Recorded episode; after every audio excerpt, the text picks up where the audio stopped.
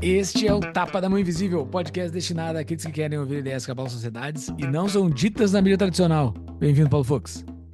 Olha, Júlio Santos, falamos hoje de guerras, né? De várias guerras e potenciais guerras. Conversamos com o Tiago Pedreiro, ele explicou a situação da Rússia e Ucrânia hoje, como é que está o conflito, uh, perspectivas, e assim como a gente discutiu bastante das possíveis fundamentações da guerra, né? Por que, que a Rússia iniciou a guerra.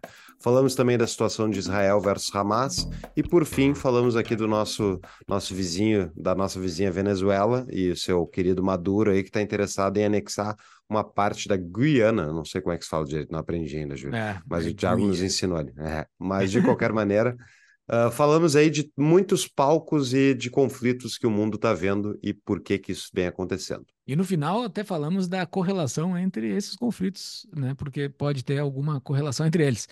Uh, Tiago Pedreiro de Lima formou-se pela Academia Militar das Agulhas Negras em 2005. É mestre em ciências militares, com especialização em logística e trabalha como assessor de orçamento público. Tiago é um estudioso de geopolítica, ex-articulista do site Hoje no Mundo Militar e dono dos canais Pedreiro de Obra Pronta e Good Times, Bad Times Brasil, no YouTube. Também colabora com artigos escritos para o blog do Instituto Liberal. E o Tapa é um oferecimento da DBI Contabilidade que descomplica a sua vida. A DBI tem mais de 30 clientes que vieram através do Tapa, e isso é porque eles são muito bons, são atenciosos e porque eles têm uma promoção especial para quem quiser conhecer os serviços dele. Primeiro, uma avaliação gratuita. Vai bater um papo com o pessoal da DBI, conhecer um pouco mais eles. Se você gostar deles e quiser contratá-los, vocês têm quatro meses para o primeiro pagamento, assim como a isenção dos honorários para a abertura da sua empresa. Então, procure-os no contato arroba dbicontabilidade.com.br ou no Instagram arroba dbicontabilidade. E para quem quiser conhecer mais sobre os conteúdos que a gente explorou hoje, tem as notas do episódio, está na descrição do canal do YouTube, está na descrição de todos os aplicativos de podcast do episódio, onde tem os livros indicados, vídeos referenciados, artigos, tudo mais. É só entrar lá no nosso site tapadamãoinvisível.com.br e vai ter as notas do episódio. E se preparem para o próximo episódio de livro, que vai ser sobre a ética da liberdade de Murray Rothbard. Não está comigo porque eu estou lendo ele. Uh, ele é excelente esse livro. Nós vamos destrinchá-lo em alguns episódios. Então, adquiram pelo link lá da Amazon. Ética da Liberdade de Murray Rothbard. Vamos analisar o que, que de fato é a liberdade e a sua ética.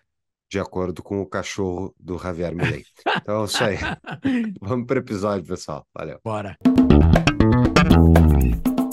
Seja muito bem-vindo, Tiago Pedreiro. Valeu, cara, por estar aqui conosco para compartilhar o teu conhecimento. Prazer é todo meu. Como a gente tinha falado um pouco antes aqui, sentindo um pouco nervoso pela capacidade, pela qualidade da audiência do Tapa. Mas ah, vamos lá. Mas, cara, é, a gente aqui diz, a, a audiência do Tapa é muito boa. Estamos entrevistando um membro da comunidade. Isso ocorreu algumas vezes. O Thiago Pedreiro, conhecemos ele quando ele entrou lá, no, na, lá na nossa comunidade. Ele tem o seu perfil, né? Ele vai contar um, um, um pouco para nós. Mas uh, por que, Thiago, uh, tu tem esse conhecimento para poder falar sobre geopolítica? Explica para o pessoal aqui, porque quem é o pessoal lá da comunidade consulta o Thiago quase que diariamente sobre esses essas bagunças que estão ocorrendo no mundo, assim, ele virou o consultor de geopolítica da comunidade do TAP, praticamente. Sempre que acontece alguma coisa, alguém vai lá, marca o Pedreiro e pergunta. Mas por que que tu conhece tanto esse assunto, Pedreiro? Bem, Júlio, é, eu me formei na Academia Militar das Agulhas Negras em 2005. Tá? Depois eu fiz um mestrado profissional, também da área de ciências militares, com especialização em logística, e fiz o curso de altos estudos militares. Só que de 2020 para cá, inspirado na numa palestra de uma autoridade é, da minha instituição, ele falou uma coisa muito interessante, que nós escrevíamos pouco, gente, nós da instituição escrevíamos pouco, e aí e ele falou da importância de escrever, porque no mínimo para alguém contrapor tem que escrever também. A instituição que tu diz, desculpa de interromper, é o Exército Brasileiro. Exatamente, eu ia chegar lá porque ah, eu ia tá, tirar desculpa, esse bode da sala. Eu ia tirar esse bode da sala porque é, a minha bio, né? Eu não me qualifico aqui com vocês como militar, porque eu não tenho autorização, não falo pela instituição. Eu falo como um estudioso de geopolítica, inspirado justamente por essa autoridade no ano de 2020, para que escrevêssemos. E o que eu ia comentar é que ele falou assim: no mínimo, para contrapor as suas ideias, alguém vai ter que escrever um texto também para contrapor. Mal sabia ele a dinâmica da internet. Basta, basta o hater de chegar lá e dizer: não, falou besteira, não concordo, e tá tudo certo. Mas então eu comecei a escrever, eu, eu fiz um texto sobre o futuro da China é voltar ao passado, no Observatório Militar da Praia Vermelha, e depois eu tive a, a honra, a satisfação, o Lucas Berlanza, ele me deu a oportunidade de eu escrever para o blog do Instituto Liberal, tem alguns artigos meus lá, e eu gostei de comunicar, é, refletir um pouco sobre meu limitado conhecimento de liberalismo, geopolítica, e por causa disso, um amigo em comum conseguiu me colocar no projeto do site Hoje no Mundo Militar. O pessoal deve conhecer muito o canal Hoje no Mundo Militar, no YouTube. Só que o Marcelo, há dois anos atrás, começou um projeto de fazer o site. E eu comecei a escrever artigos sobre militarismo no site Hoje no Mundo Militar. Infelizmente, o projeto enfrentou alguns problemas, o site hoje está fora do ar e ele está dedicando exclusivamente ao canal no YouTube. E o próprio Marcelo me incentivou a eu criar o meu canal. Eu falei, não, Marcelo, eu sou apenas um curioso tal. Mas, de tanto ele incentivar outros colegas também, eu fiz o meu canal, é, no arroba aí o Pedreiro de Obra Pronta, no YouTube. Eu tenho um canal para comentar assuntos de geopolítica. E agora, é, eu comecei um projeto novo, tem 40 dias, que eu trouxe um canal polonês muito interessante, o Good Times, Bad Times. Então eu criei o Good Times, Bad Times Brasil, que é uma são vídeos sobre história, geopolítica, sensacionais a produção do cara. Então eu faço a tradução, a narração. É um projeto novo aí que eu estou tocando.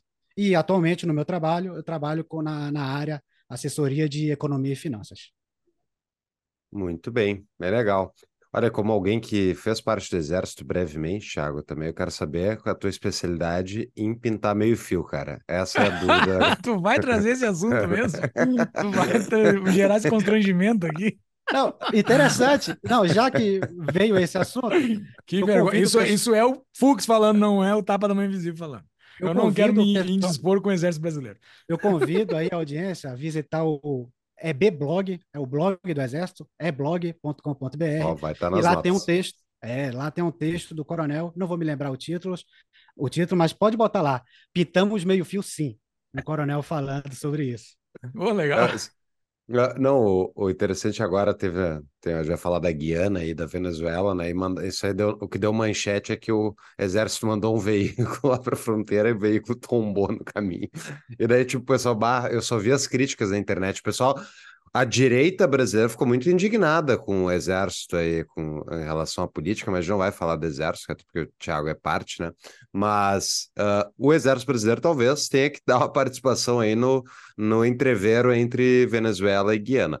Mas essa vai ser a parte final aí da entrevista. Vamos falar um pouquinho antes, até porque a gente já tratou aqui num episódio sobre a guerra da Ucrânia, quando ela estava recém começando, né, Júlio? Exato. Então vai estar nas notas também. Uh, então, Thiago, para dar uma geral assim para o pessoal entender como é que está a situação hoje da guerra da Ucrânia. A gente tem várias perguntas aí, Júlio, mas começa nos situando a nós e a audiência o status atual dela, por favor. Ok. Situação atual da guerra da Ucrânia. Vou falar aqui do teatro de operações. Todo mundo sabe aqui que a Rússia conseguiu ocupar a parte leste da Ucrânia. Hoje estamos vivendo uma guerra posicional, tá? O chefe do Estado-Maior das Forças Armadas Ucranianas escreveu um artigo sobre os riscos de uma guerra posicional, ou seja, estamos com a linha de frente travada no momento. Ninguém avança. Então, a ofensiva, a tão esperada ofensiva de primavera, no meados de abril, é, não surtiu efeito até agora. A, as iniciativas. A ofensiva, desculpa, a ofensiva de quem contra qual tá. lado? A, a ofensiva ucraniana, a ofensiva de primavera ucraniana, que estava todo mundo esperando desde o, início, desde o final do ano passado.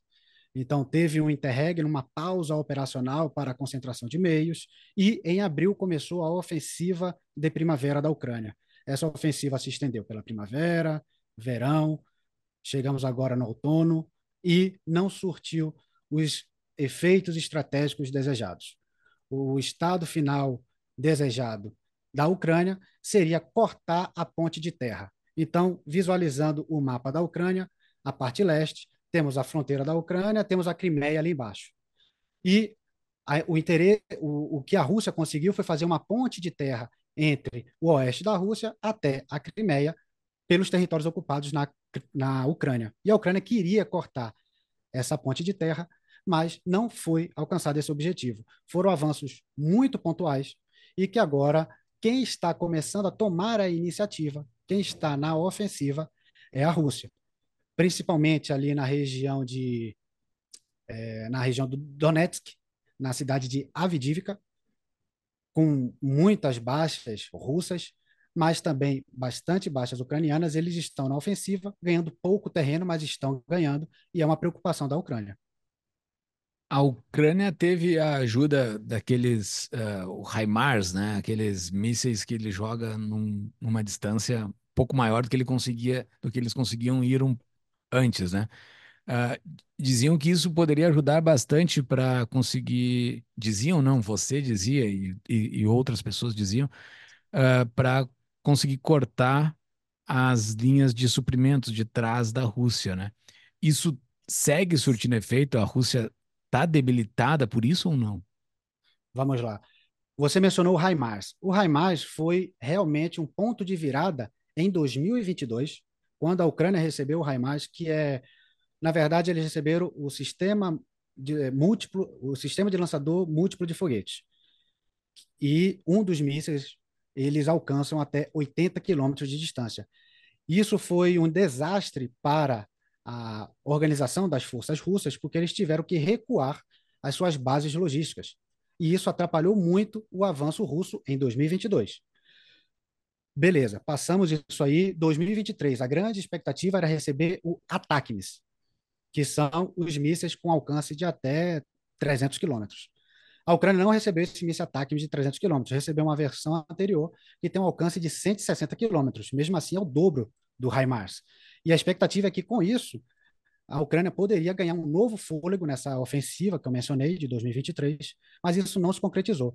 É verdade, ele conseguiu é, danificar bastante a logística russa, e a logística russa é muito dependente de ferrovias, temos poucas ferrovias no território ocupado da Ucrânia e, taticamente, isso foi muito prejudicial para as forças russas. Mas a curva de aprendizado da Rússia, desde a época da União Soviética, é muito rápido. Eles conseguem se adaptar no meio do conflito, como se adequar a isso. Então, o ATACMS e o HIMARS e os drones ucranianos, eles sofrem com um grande problema, que é a superioridade da guerra eletrônica russa nos principais centros russos, eles conseguem mudar, por exemplo, o sistema de GPS, inutilizando o, as armas ocidentais para a, atacar né, os alvos principais estratégicos. Que loucura! É, eu, ia, eu ia perguntar justamente sobre a Rússia, porque, primeiro, uma, uma questão conceitual. Em termos de tamanho de população, não é uma guerra impossível da Ucrânia ganhar, porque, tipo, eu não sei de cabeça qual é o número, mas obviamente a população russa é muito maior. Simplesmente ter um conflito longo não beneficia a Rússia? Exatamente. Isso é uma coisa que quando comento no meu canal, no site, que o tempo é a vantagem da Rússia, o pessoal me critica, né? Eu já fui hum. chamado de vendido do Ocidente e Russete já fui chamado dos dois lados aí, porque a gente tenta analisar o conflito como, ele, como ela é. Se perguntarem minha opinião, eu vou responder minha opinião. Agora vocês estão perguntando taticamente e vou responder taticamente o que acontece estrategicamente. Então, a população da Rússia é quase quatro vezes maior que a Ucrânia. Só aí eu preciso matar quatro vezes mais russos para poder empatar. Então, o desafio da Ucrânia é muito grande. As forças armadas russas não fizeram mobilização geral. A Ucrânia, sim. Então, é, a Rússia está numa situação confortável? Não, não está. Mas o tempo conta ao seu favor. E as últimas notícias do campo político não estão indo muito bem para a Ucrânia. Estão diminuindo os apoios, de tanto financeiro como apoio militar. Ele hoje está em Washington para falar com senadores e o Joe Biden para tentar fazer aprovar um novo pacote de ajudas e tentar dar uma sobrevida à Ucrânia, que depende muito, sim, do Ocidente. Apesar de alguns dizerem que a Ucrânia poderia lutar sozinha, muito difícil. Mas, já que você perguntou sobre a possibilidade de vencer, lembremos que a União Soviética perdeu para o Afeganistão. Contra o entendeu? Assim. É verdade. Só, só quantidade de população não conta. Só vantagem numérica de homens, pessoal, equipamento, é, armamentos, não é garantia de sucesso. Estados Unidos saiu do Vietnã, União Soviética saiu do Afeganistão. Então, é, temos exemplos históricos quanto a isso. A União Soviética ela perdeu duas guerras é, recentes é, que eles tiveram que sair de lá, entendeu? Então, isso aí é, é não é fácil de, de mensurar. Uma breve pausa para uma propaganda especial. Nós do Tapa nos preocupamos em ofertar somente patrocinadores validados e sérios. Graças à ampliação do número de episódios, estamos agora com um espaço disponível na nossa grade. Se você tem interesse em uma audiência diferenciada e nacional, o Tapa é o programa para você anunciar. Temos patrocinadores de muito tempo que atestam. Patrocinar o Tapa vale a pena. Caso você tenha interesse em saber mais, nos envie um e-mail contato arroba tdmi de tapa do meio visível.com.br. Se você está ouvindo esse anúncio, o seu cliente também pode estar ouvindo. Voltamos ao programa. Mas uh, essa, essa situação da Ucrânia de não ter ajuda uh, complica gravemente, né? Porque a Ucrânia não é autossustentável em, só em carne humana, né? Porque fora isso, ela precisa de tudo é, inclusive, ninguém ajuda com militares uh, oficialmente, né? Os militares Isso. estrangeiros que estão lá dentro, eles estão voluntários, né? Não estão oficialmente pelo seu país. Tem até vídeos de uns brasileiros lá, um pequeno pelotão brasileiro lá no meio. E agora nos Estados Unidos, só, só para deixar registrado aqui, pessoal, estamos gravando esse episódio no dia 12 de dezembro. Então, é até que ele vai no ar, pode ocorrer uh, alguma coisa. Uh, uh, nos Estados Unidos que está hoje o Zelensky, né? Uh, de ontem ou anteontem foi barrada a ajuda para a Ucrânia, né? Foi barrada a ajuda para todos, né? Para Israel, para todo mundo que está uma brigaiada aqui no Congresso do, do, dos Estados Unidos. Uh, e, o, e, a Ucrânia depende disso, né? Não só dos Estados Unidos, mas principalmente dos Estados Unidos, mas depende totalmente disso, né? Não vem, eles não produzem armas, né? Na, mais ou menos, porque assim, a indústria bélica ucraniana é a indústria bélica soviética. Então, eles têm um know-how técnico-científico. Lembremos que o Brasil, quando ele tentou reativar a base de Alcântara para lançamento de foguetes, buscamos em anos anteriores cientistas e tecnologias ucranianas. Hum. Então, eles têm o know-how, é, eles conseguiram vencer a Batalha do Mar Negro, afastando a frota do Mar Negro russa, temida frota do Mar Negro. Eles conseguiram afastar com equipamentos próprios. O míssil hum. Netuno é de fabricação tecnologia ucraniana.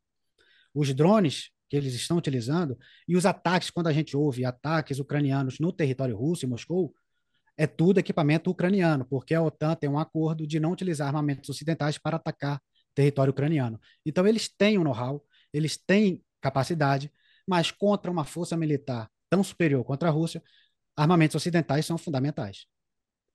Tem uma. Eu vi várias críticas desde o início do conflito, da invasão russa, à política americana, ocidental, enfim, de defender a Ucrânia, e eu vi alguns elogios. Uma que eu achei bem interessante, queria ver a tua opinião, Thiago, é de que a ajuda uh, ocidental foi na medida certa, no sentido de que eles não hum, entregaram as melhores armas desde o início, porque isso iria escalar mais rapidamente a guerra. E, portanto, fazia sentido eles irem entregando uh, equipamentos que ajudassem a Ucrânia, mas ao mesmo tempo não envolvessem mais a Rússia no conflito. Faz algum sentido isso? Faz sentido. O Ocidente ele estava realmente preocupado em que essa, esse conflito não extrapolasse as fronteiras ucranianas, que isso fosse contido na Ucrânia. Tá? Então, o continente europeu principalmente. Os Estados Unidos ele pode muito bem passar armamentos ocidentais ali se a guerra extrapolar as fronteiras da Ucrânia, estará em solo europeu. Ele está numa situação confortável.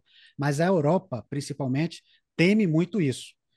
Também há certa divisão. Os países do leste europeu ali, Escandinávia, Letônia, Lituânia, a Polônia, principalmente, por eles não. Eles conhecem a Rússia e por eles eles querem é, entrar no conflito. Se eles pudessem, eles entrariam no conflito. Uhum. Mas então, realmente faz sentido essa entrega conta a gotas para testar também as linhas vermelhas do Putin, que inclusive já foram ultrapassadas várias linhas vermelhas e o Putin não as cumpriu. Então agora o jogo virou. O Putin ele está numa situação em que ele tem que fazer cumprir alguma promessa sua porque a credibilidade dele está em baixa. E também temos que observar que existem duas narrativas russas, uma para o Ocidente e uma para o público interno deles lá. Então, isso modifica também. É tudo questão de, de, de, política, né? não é somente a guerra em si. Mas realmente teve, tem esse medo. Mas e, e por que, que não teve até agora combate aéreo? Tivemos um grande combate aéreo no início, em março de 22, que foi justamente o primeiro ataque russo. Foi um ataque combinado em quatro frentes. Norte, que foi a Batalha de Kiev, tivemos duas frentes que subiram pela Crimeia e tivemos uma frente que veio pelo oeste da Rússia, para a questão, para a região do Donbas. Uhum. E paralelo a essa invasão terrestre, também teve o grande ataque aéreo para neutralizar os aviões da Força Aérea Ucraniana ainda em solo. Uhum. Então eles bombardearam bastante aviões e pistas de pouso. E a Ucrânia, vendo isso, o que é que eles fizeram? Eles levaram seus meios aéreos para ainda mais a oeste. Eles recuaram, em vez de se contrapor, eles recuaram, guardaram um pouco dos seus vetores que sobreviveram ao ataque para poder ter um pouco para atacar. Hoje não temos um ataque aéreo forte porque por dois motivos. A Rússia não consegue utilizar mais os seus caças por causa das defesas aéreas ocidentais que a Ucrânia recebeu. Ele hum. não consegue mais ir com seus caças até a linha de frente. O que eles fazem são ataques estratégicos com seus bombardeiros mais à retaguarda, lançando bombas, mísseis balísticos de longo alcance.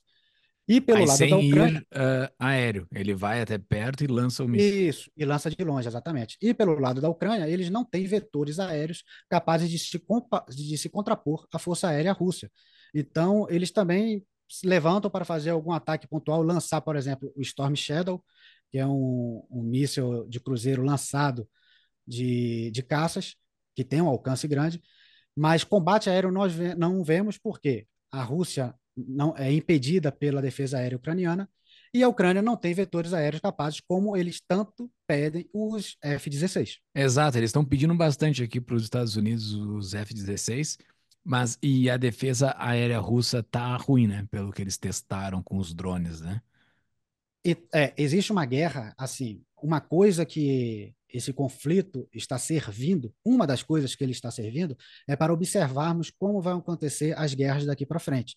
Nós tivemos um, um, prelúdio disso na guerra de Nagorno-Karabakh, que foi entre Azerbaijão e Armênia, que é o uso de drones. E agora, na guerra da Ucrânia, é impensável fazer uma guerra entre duas forças armadas convencionais sem o uso intensivo de drones, justamente para minar concentração de tropas, para minar defesas aéreas, radares, e é isso que está acontecendo. E os, as defesas antiaéreas não pegam esses drones? Porque, por exemplo, como é que teve aquele ataque de drone lá em Moscou por parte da Ucrânia? Temos é, mísseis anti-radiação, que é para destruir justamente radares que detectam. Então, quando a gente hum. quando se monta uma operação militar, existem várias fases e existem vários vetores utilizados. Nesse exemplo que você falou. Então, existe a utilização de drones para mapear a defesa aérea. Lança-se um drone, ele vai ser derrubado. Você mapeia uma via interditada, digamos assim. Uhum. Então você vai mapeando a defesa aérea para poder driblá-la. Também temos a utilização de mísseis anti-radiação, porque ele detecta a onda de radar e vai destruir aquela defesa aérea utilizando um outro míssil. Depois de todas essas fases preparatórias, podemos fazer um grande ataque. Aí a utilização de enxame de drones para poder é, saturar a defesa aérea.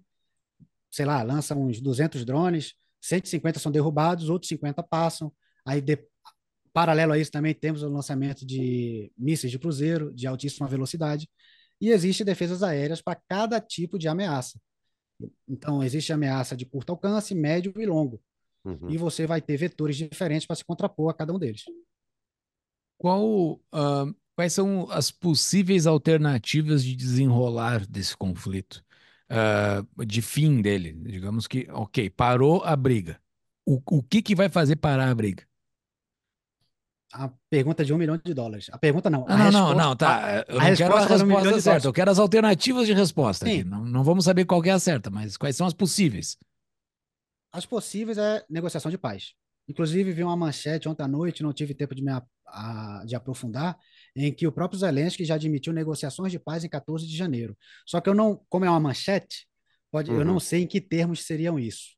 Ele pode simplesmente defender a fórmula da paz da Ucrânia que ele defende até hoje, que são Antes de sentar para negociar, todas as tropas saem da Ucrânia.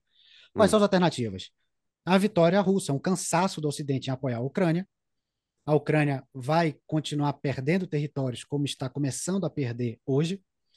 E uma vitória russa. Senta para negociar, anexa os territórios que já que oficialmente no papel estão anexados pela Rússia. A outra alternativa. Tá, mas daí nesse caso, peraí, vamos, vamos só explorar isso aí. Digamos que a Ucrânia ceda ok, não vamos mais brigar por isso aí, isso aí é russo agora, daí a Ucrânia entra para a OTAN, né? Exatamente. A negociação está por considerar garantias de defesa da OTAN para a Ucrânia e a sua admissão, tanto na OTAN quanto na União Europeia. A negociação iria por esse lado. Tá? A outra alternativa seria a guerra durar e, por muito tempo. Não ter um armistício, ficar para sempre. Exatamente. Nisso.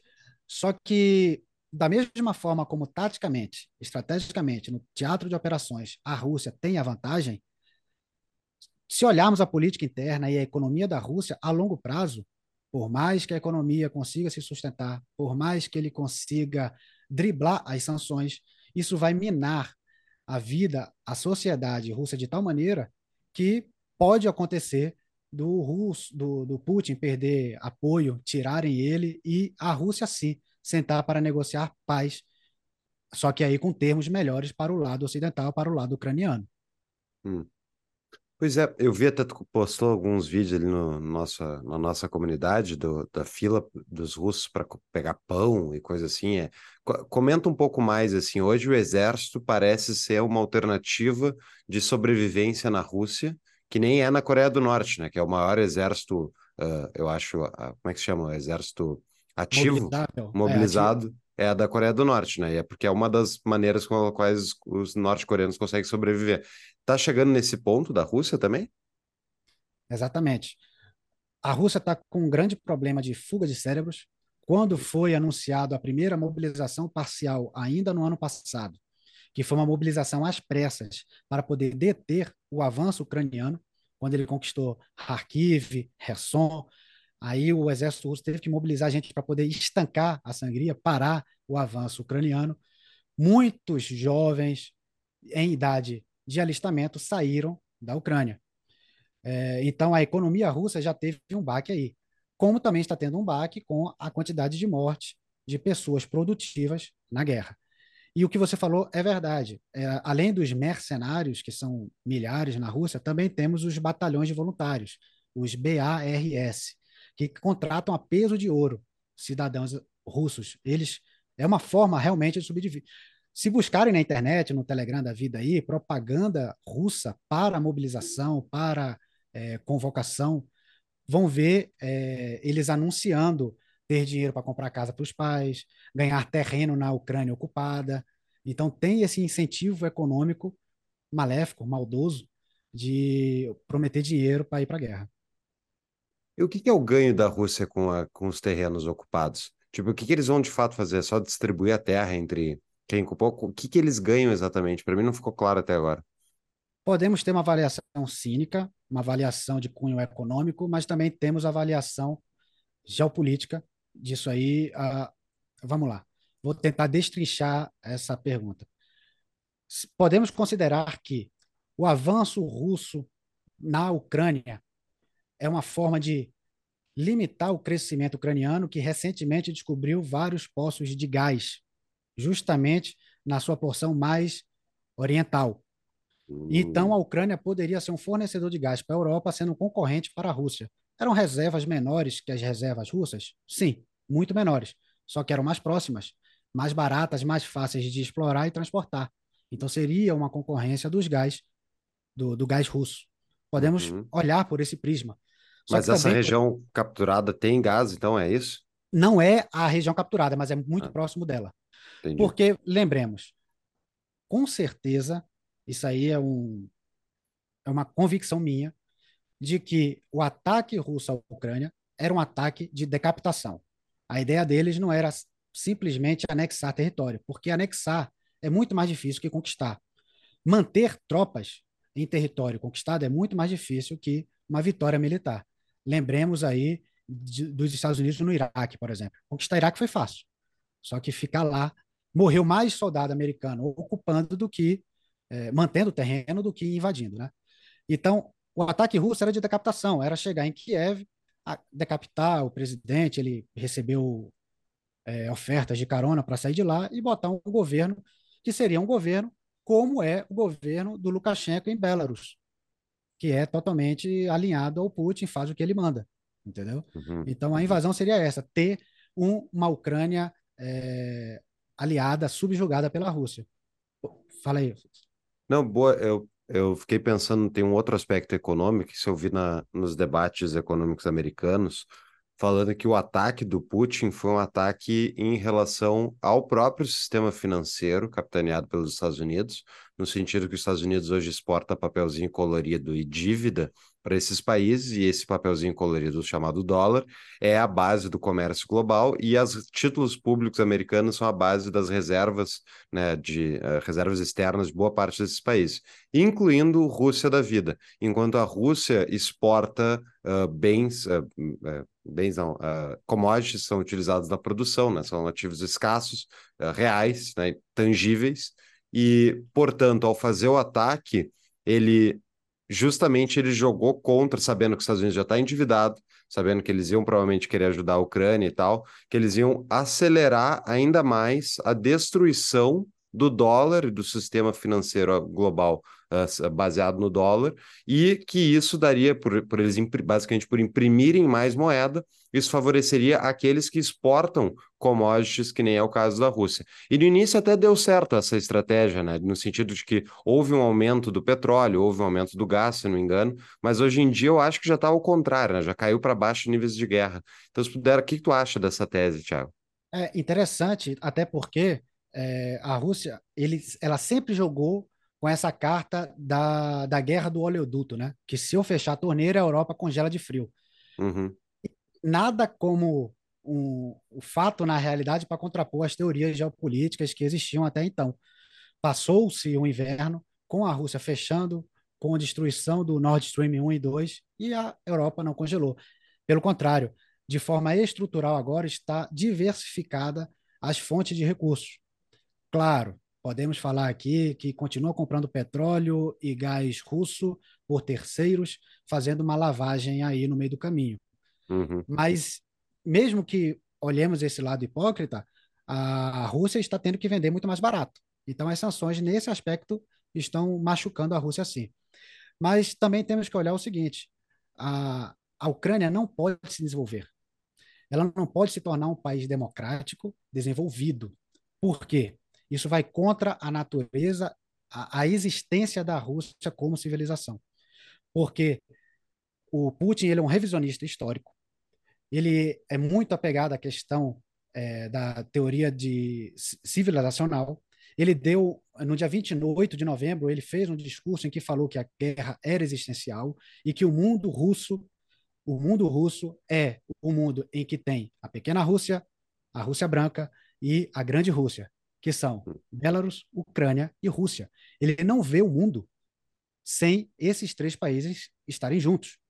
No mundo russo também conta o Cáucaso, a Ásia Central. Ou seja, ele quer voltar, o pessoal fala assim, ah, ele quer voltar à época da União Soviética? Sim, mas não apenas. Isso aí é, uma, é um retorno para o Império é, Russo, czarista. A, a, a, a Rússia vê o mundo de uma forma diferente de nós o mapa que eles olham, o mapa mundi, é centrado na Rússia.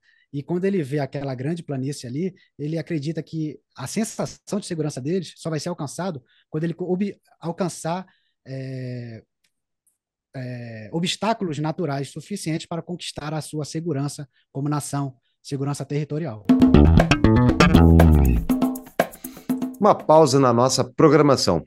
Conhece a Proteus Associados? É a minha consultoria, especializada em fornecer as melhores soluções para o seu negócio.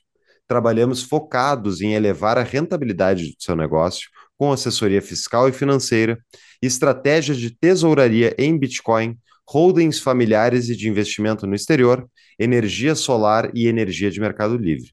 Nosso foco é ajudar a você a se proteger do Brasil e a crescer a rentabilidade do seu negócio.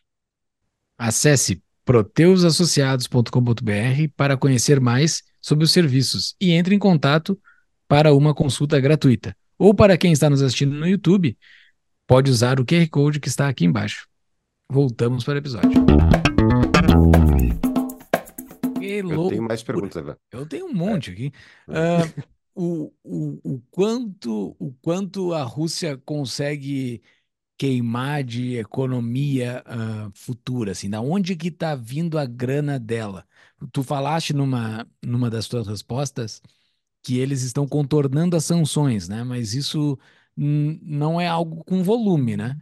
E, e paralelo a isso, uh, com a população estando sofrida e tudo mais, como que segue o apoio do Putin, né? Porque, inclusive, um dos teus vídeos lá do Good Times, Bad Times Brasil fala de uma, de uma, de uma pequena população russa lá do, do da, da Federação Russa, né? Porque é uma federação, e daí tem aquela população que já está se virando contra o Putin, já tem uma dor antiga e tudo mais.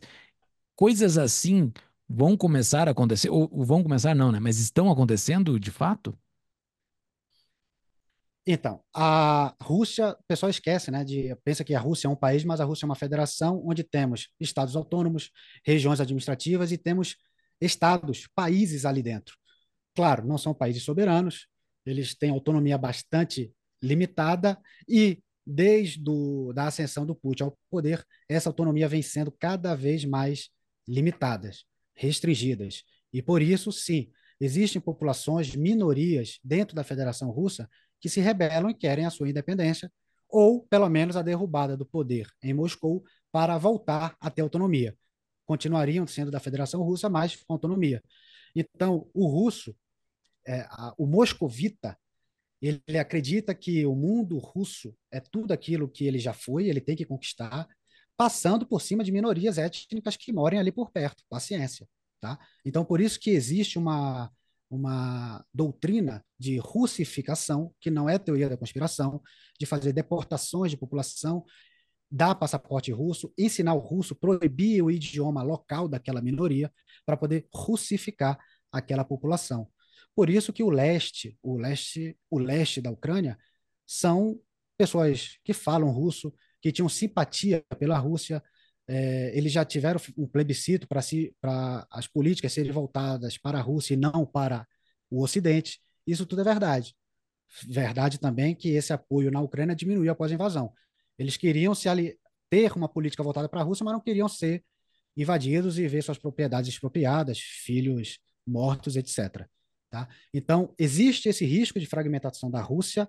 Esse risco não é iminente, mas é um risco latente que existe no caso de uma perda é, na guerra. Lembremos que as revoluções russas acontecem justamente após é, grandes perdas militares. A guerra é, contra o Japão, que antecedeu a Revolução Bolchevique. Tivemos também a, o problema na primeira. Estavam apanhando na Primeira Guerra Mundial também, né? Foi uma das Exatamente, a Primeira Guerra Mundial, entendeu? Então, os conflitos bélicos, as perdas de conflitos bélicos não são bons para a política interna russa. E da onde que está vindo ah, a grana você, do Putin? Isso, você perguntou da, da grana. A questão das sanções.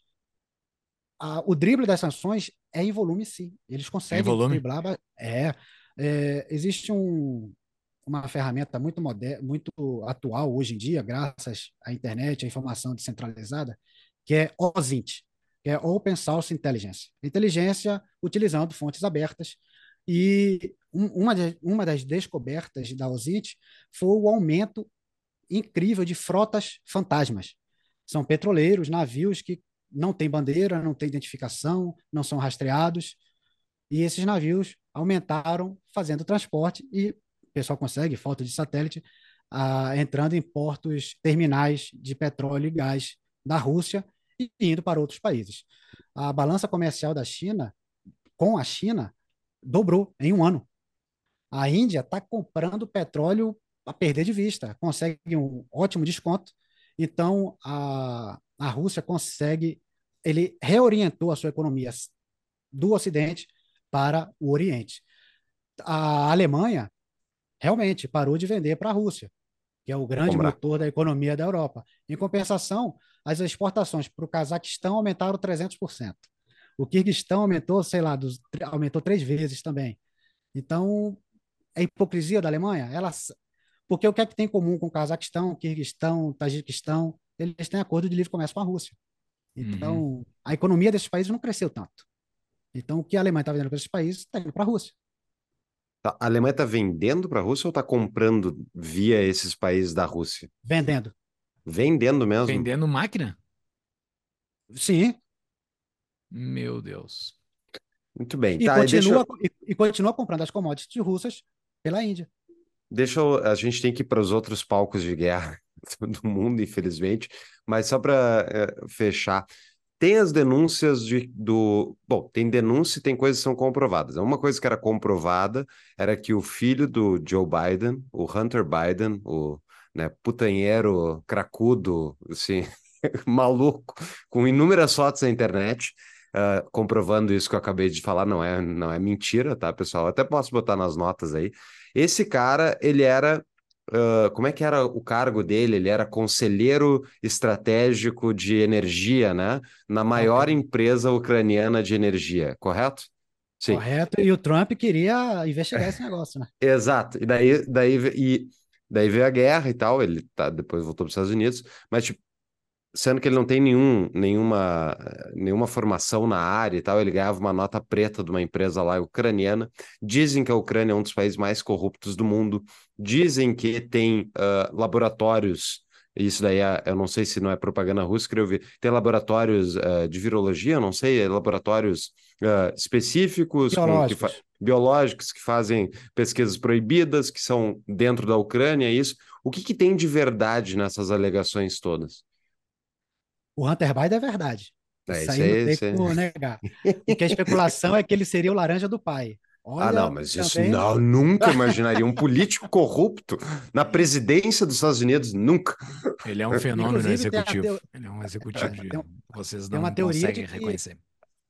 Tem uma teoria que a, os Estados Unidos estão está tão ávido em apoiar justamente para esconder os seus rastros, né?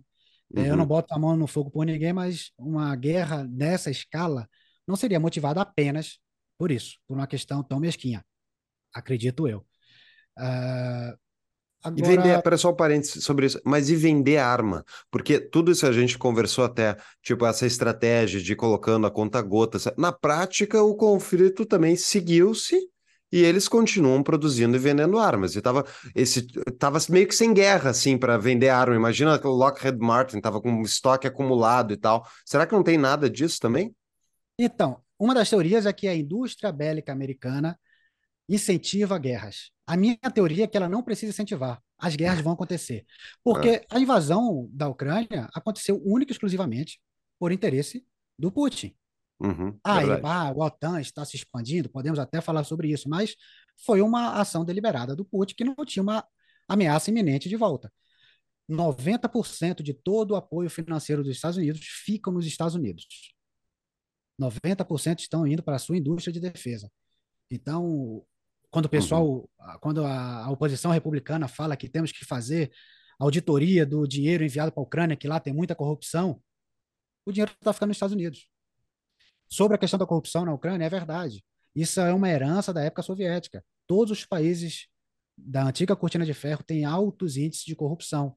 Só que a Ucrânia já estava em um processo desde 2014 colocando políticas para melhorar o seu índice. E o índice dele, no, naquelas classificações internacionais de corrupção, está na média, está na média, próximo de outros países aí, mas tem essa taxa, essa, essa fama de ser o grande corrupta.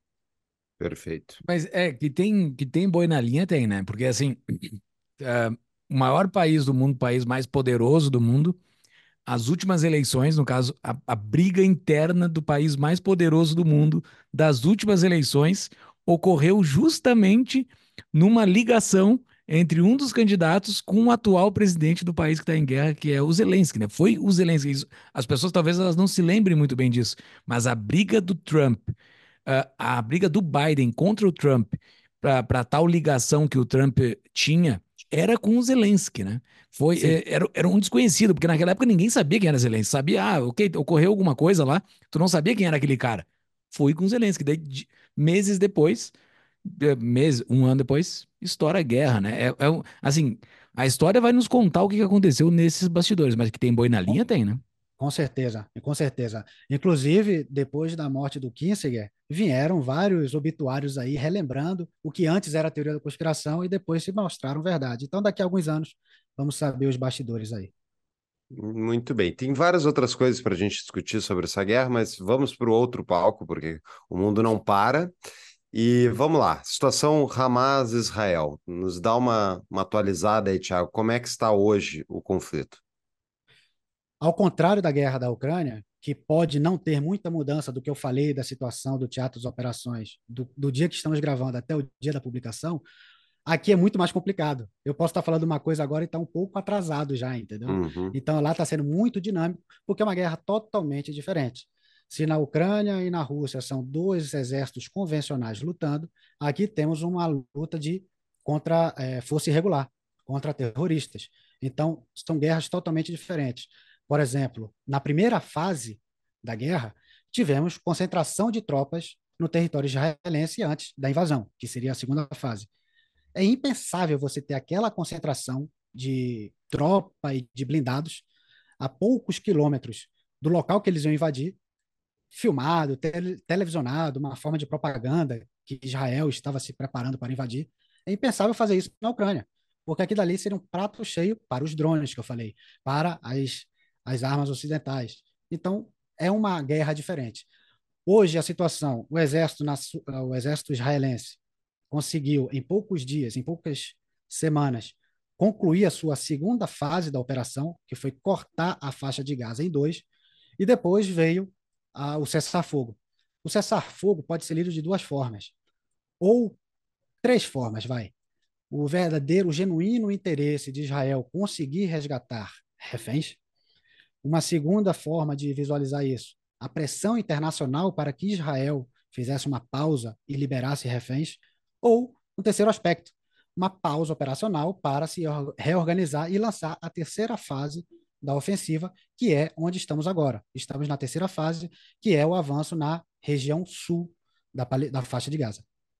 Até porque os dois, os dois, os dois lados dessa guerra, é, eles têm uma força muito desproporcional, né? O, o, Israel é muito mais forte que Gaza, né? Em tudo, né?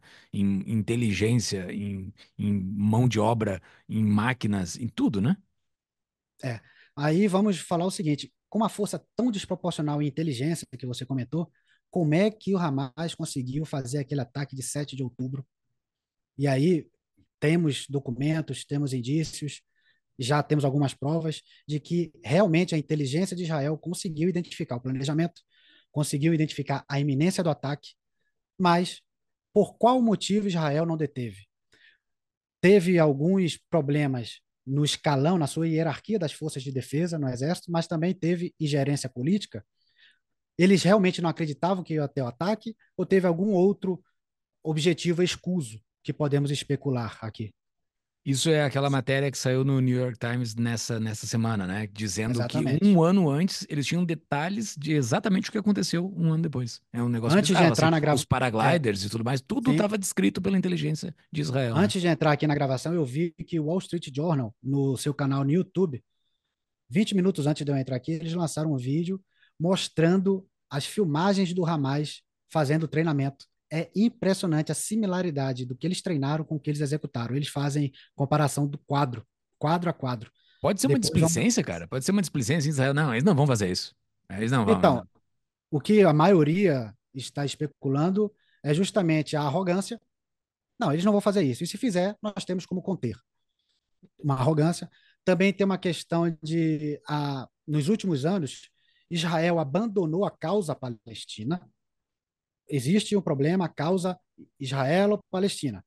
Israel decidiu politicamente abandonar essa causa para se focar na questão árabe-israelense.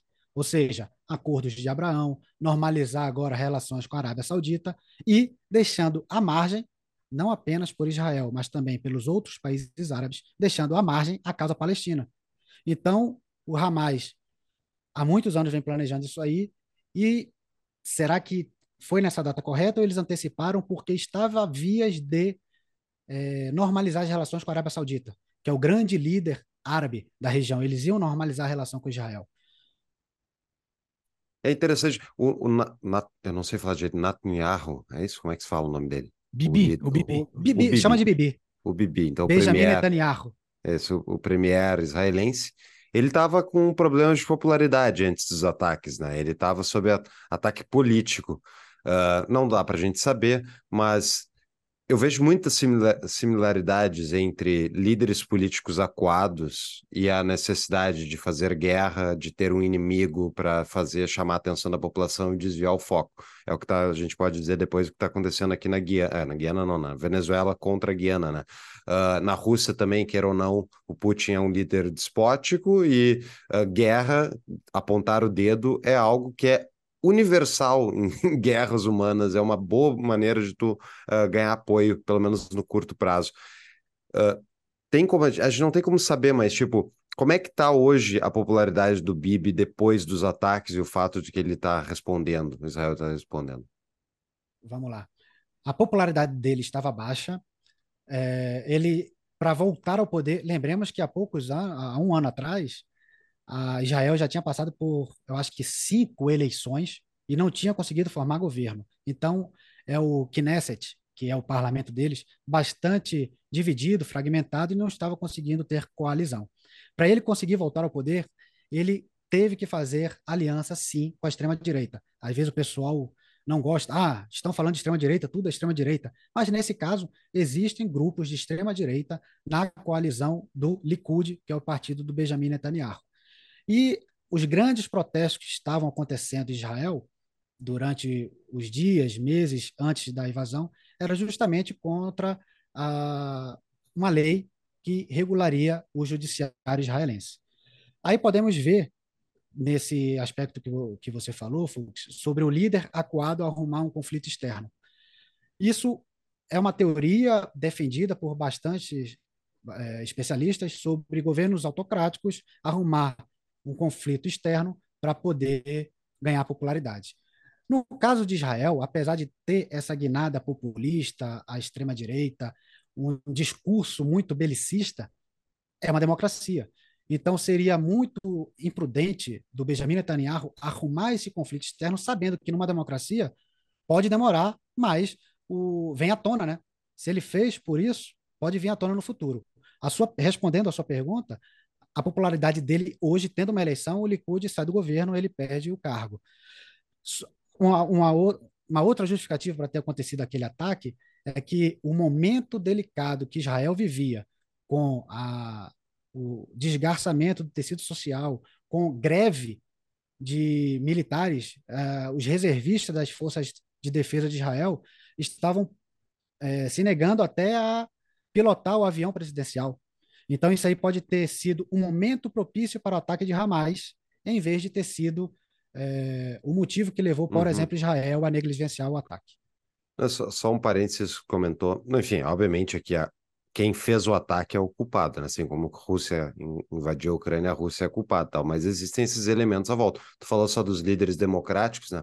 É que tem, tem alguns exemplos, por exemplo, caso dos Estados Unidos pós-invasão do Afeganistão, que daí o, o, o, Bush vai lá e diz, ah, agora o, o alvo, agora a gente vai para o Iraque, porque o Iraque que é o, é o, o Iraque tem armas de armas. destruição de massa, weapons of mass destruction, inclusive tem um discurso do, do Bibi na ONU, mostrando, dizendo onde, como é que seriam as armas do Saddam Hussein, que era uma mentira deslavada, que não existiam as armas, então o Bibi estava lá mentindo, o Bush estava lá mentindo, eu nunca vou esquecer o Bush, depois que ele disse, vão fazer a invasão do Iraque, o Bush, ele anda de copiloto num jato, aterriza num, num porta-aviões no mar, no mar, tá todas as bandeiras dos Estados Unidos, soldados, uh, televisionado, we're gonna win this, aí o pessoal, USA, USA, 90% de popularidade, depois vê a realidade da guerra e a popularidade dele caiu. Mas ele não aconteceu nada.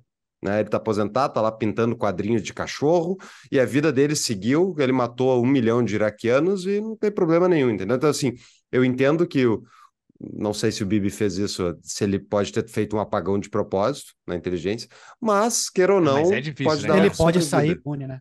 É, Mas é difícil, ser. tem que ter toda uma cadeia de comando para fazer esse apagão, né? Assim, não ah, querendo defender o cara, mas muita coisa, né? É, fazem assim, muita coisa, né, Júlio?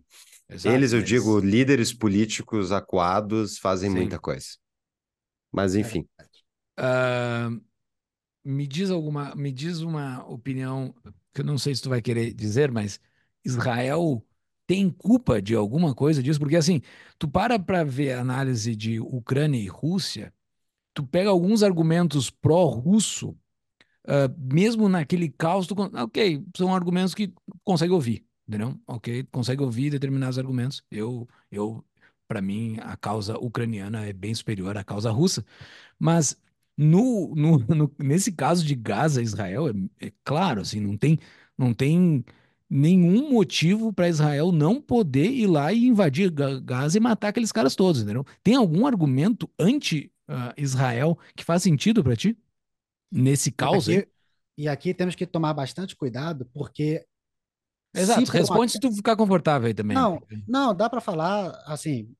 Tô me lixando aí se o pessoal for cancelar, sou muito pequeno para ser cancelado, mas a gente tem que ter cuidado quando a gente fa... quando a gente vai explicar uma situação dessa. Ah, você está justificando a barbárie. É antisionista. É antissemita. Então, vamos lá falando especificamente do ataque do Hamas de 7 de outubro. Não tem como justificar de maneira alguma. Isso aí é um ponto. Não tem como justificar. O que podemos entender é como surgiu o Hamas e esse ódio a Israel. Então, podemos estudar aqui as políticas adotadas por Israel, podemos justificá-las, podemos achar que está certo ou errado. Mas também temos que entender o que, que passa. Por exemplo, um exemplo claro. Nós estamos sendo bombardeados por informações, por imagens de crianças soterradas no ataque bombardeio de Israel. Essa criança ela vai crescer acreditando que o Hamas é um grupo terrorista que, que estava se defendendo, o que Israel destruiu a sua casa, matou seus pais e ele tem que se vingar. Então, uhum. temos que nos colocar na, no lugar da pessoa e ver como é que ela vai. Quais são os incentivos dela por onde ela vai tender. Claro, não estou justificando que isso vai é, justificar um ataque bárbaro. O próprio está tá em voga agora, todo mundo falando do filho do, do fundador do Hamas voltou, se entendeu que estava errado e ele agora é um militante contra o Hamas. Só que temos que entender como nasceu o Hamas. Ele nasceu até a origem do Hamas veio da Irmandade Muçulmana lá do Egito, foi expulsa do Egito, conseguiu ter guarida na faixa de Gaza, porque, à época, Israel gostaria de ter uma organização mais moderada que a Organização de, pela Libertação da Palestina, a OLP, que eram os verdadeiros terroristas naquela época. Então, eles deram um apoio político para o, aquele, aquela instituição que tinha chegado à faixa de Gaza, que depois derivou-se no Hamas e é o que é hoje.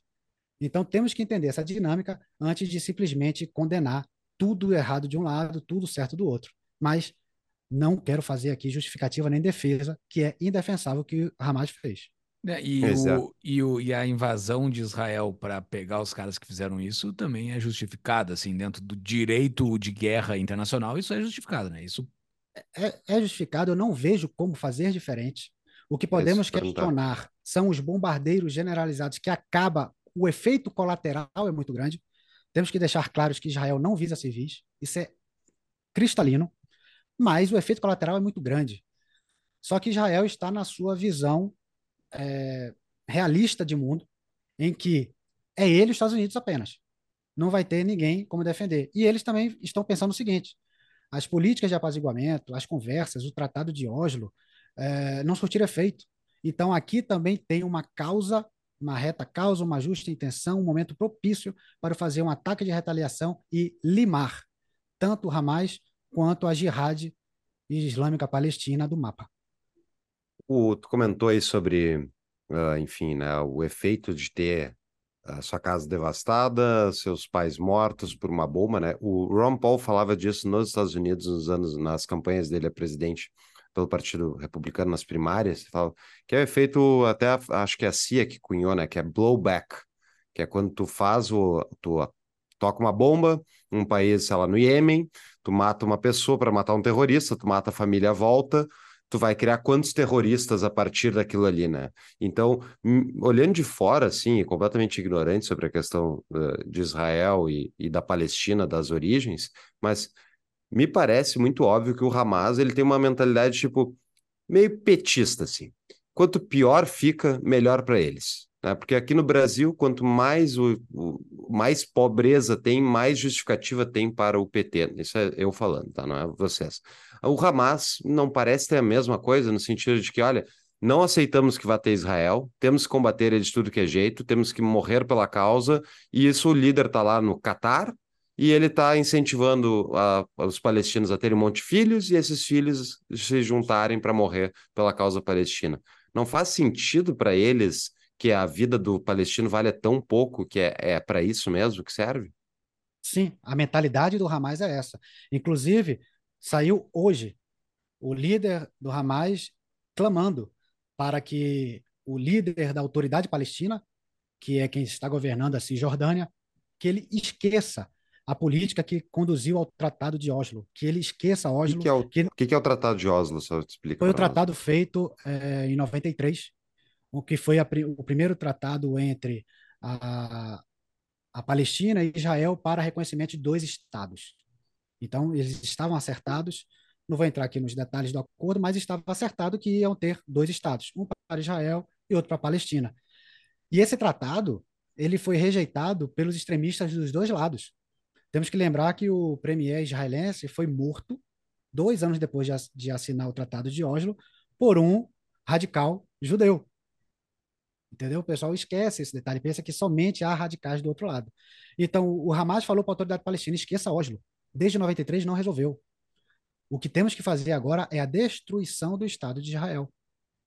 Entendeu? Então é justamente isso que você falou. O Hamas, a visão de mundo deles é essa.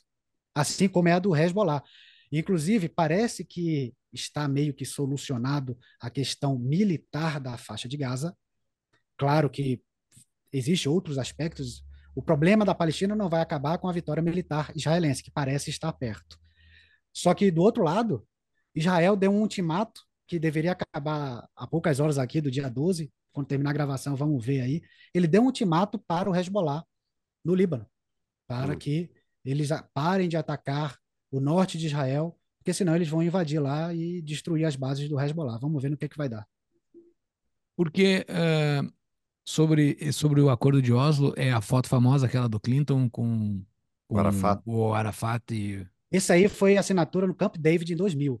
Ah, o de tá. Washington 93 foi com o Jimmy Carter, eu acho. Ah, tá. Uh, tá. Mas olha só, uh, sobre a, o desfecho de Gaza especificamente. Israel fica lá agora, sai de lá, isso vai ser território israelense. O que, que vai acontecer com isso? Quais são as alternativas? Não, o que, que vai acontecer? Quais são as alternativas? Não, é, isso já está sendo discutido, mesmo durante a segunda fase da invasão. Já estava todo mundo já considerando o pós-guerra, o pós-invasão. Como é que vai ser controlado aquilo dali? Então, existe. A, a comunidade internacional já pensou em fazer uma presença com a autoridade palestina, ou uma presença com uma coalizão de países árabes, ou uma presença, é, uma missão de paz internacional com a ONU. Tudo isso foi rejeitado pelo por Israel, por Benjamin Netanyahu. Ele diz que vai ocorrer uma ocupação temporária dos israelenses na faixa de Gaza. Só que aí vamos lembrar, né? Isso sim, Fux, com certeza. O interesse de Benjamin Netanyahu é estender a, a invasão e depois a ocupação simplesmente por manutenção do poder. Ele hum. sabe que uma vez encerrado o caso ali na faixa de Gaza, ele vai ser caçado. Hum. Ah, tá. Ele precisa disso aí para ficar num estado de guerra, assim, um estado de guerra permanente. Seria isso. E, e essa situação que está ocorrendo dentro de Gaza e com a opinião pública, uh, agora com o, o, a, iminente fim, o, o iminente fim dessa guerra, já se já se resolve isso porque não não está tendo mais grandes mortos, mortes, né? Agora passou a fase das mortes pesadas, né? Ou isso vai ter rescaldo, será? Na faixa norte de Gaza, podemos falar isso. Não estão tendo mais bombardeios aéreos, agora está tendo uma operação de limpeza e rendição em massa de militantes do Hamas. Isso aí que você falou pode ser verdade, mas para a parte sul de Gaza, continuam tendo fortes bombardeiros é, lançando bombas na faixa sul com muitas mortes. Só que tudo indica que poucos dias vai acontecer o que está acontecendo na faixa norte. Operação de limpeza, uhum. diminuição de mortes, para estabilizar militarmente o local. Só que, repito, ocupar é fácil, manter ocupado é que é difícil. Porque já não tem mais ataque de Gaza, né? O, do Hamas. O Hamas já não ataca mais, né? Parou os foguetes, já, já, hoje, já acabaram hoje com teve, isso. Né? Hoje teve ataque de foguete em Tel Aviv. Ah, teve? Ainda, eles ainda estão conseguindo disparar foguete, ainda tem pontos de. Sim, sim, sim. É muito difícil, porque assim, eu só preciso de, um, de uma janela aberta para lançar, entendeu? Eu só preciso de um buraco. É difícil você fazer uma limpeza casa a casa, rua a rua. Tá, mas com eles do lado agora vai ser fácil de pegar a origem dos foguetes agora, né? Eles lá dentro, né? Provavelmente isso vai acabar em breve. Inclusive, eu estava lendo uma reportagem ontem da Al Jazeera. Al Jazeera, Qatar, uhum. defende os palestinos. Tudo isso aí a gente tem que deixar claro. Mas uma reportagem honesta, dizendo: cadê? Os especialistas todos erraram. Cadê a guerra de Túnez? Sim. Todo mundo falou que a guerra de Túnez ia matar muita gente. Israel não entrou em túnel. Quando ele tentou entrar, já morreram quatro soldados lá. Não está acontecendo a guerra de Túnez. Aí, será que eles conseguiram destruir todos os túneis no, na campanha de bombardeio? Ou será uhum. que o Hamas, sabendo que utilizando túneis para ter vitórias táticas e é, emboscar tropas israelenses, vão denunciar a posição e, em vez de fazer isso, eles estão simplesmente guardando os túneis, a localização dos túneis, para que depois que a tropa esteja fazendo a manutenção do terreno, possam ser consistentemente sabotados, emboscados. E os reféns uh, que eles pegaram no dia 7 de outubro, uh, já conseguiram achar todos? Como é que está a situação deles? Segundo o levantamento, que faltam, eu acho que 138 reféns. Essa Meu é a conta que Israel está fazendo. Que podem estar 130. mortos já, né? Podem... Já podem estar mortos. É, não tem prova Hamas... de vida, né? Eles não entregaram prova de vida. Não, não tem. Não tem tropa de, é, prova de vida. O Hamas, apesar de toda a sua brutalidade, ele sabe que refém vale muito. Então, se estão mortos, pode ter sido efeito colateral de bombardeio, pode ter sido um, um, um terrorista matando, sim, pode, mas não é uma política do Hamas, dos terroristas de uma maneira geral, matar refém, porque vale muito. Então eles podem estar mortos, podem estar escondidos. Onde? Esses túneis, que ainda não foram todos identificados, é, será que Israel agora tem certeza que tão, estão todos mortos ou que não estão nos túneis, haja vista que eles mostraram que vão inundar os túneis?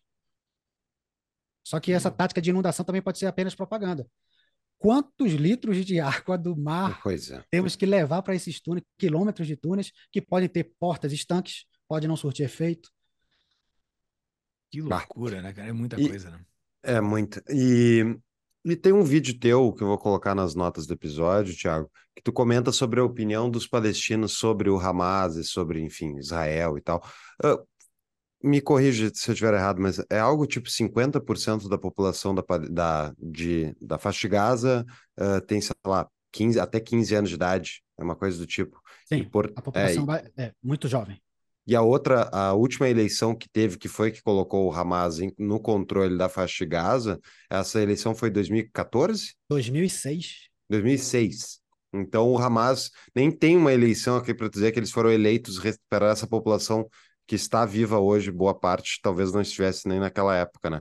Uh, qual é a opinião dos palestinos sobre o Hamas e Israel? Na eleição de 2006, o Hamas não teve vitória absoluta. Não foi a hum. maioria absoluta que elegeu o Hamas. Hum. Inclusive, na hora de apurar os votos, o... eles tinham um sistema de contagem de votos lá na proporcionalidade e ficou brigando ali por duas cadeiras por causa de regras muito particulares dele que talvez o Hamas nem conseguisse a maioria. Então foi uma vitória muito apertada já naquela época, tá? E isso é verdade. A popularidade do Hamas nunca foi alta e hoje ela estava muito em baixa. As pesquisas feitas, os barômetros é, árabes que fazem pesquisa lá de forma independente, conseguem constatar isso, que o Hamas não tem apoio da maioria, assim, é muito, muito baixo o apoio deles. E eles também não gostam da autoridade palestina, que é quem controla a Cisjordânia, que inclusive controla a Cisjordânia também sem eleições.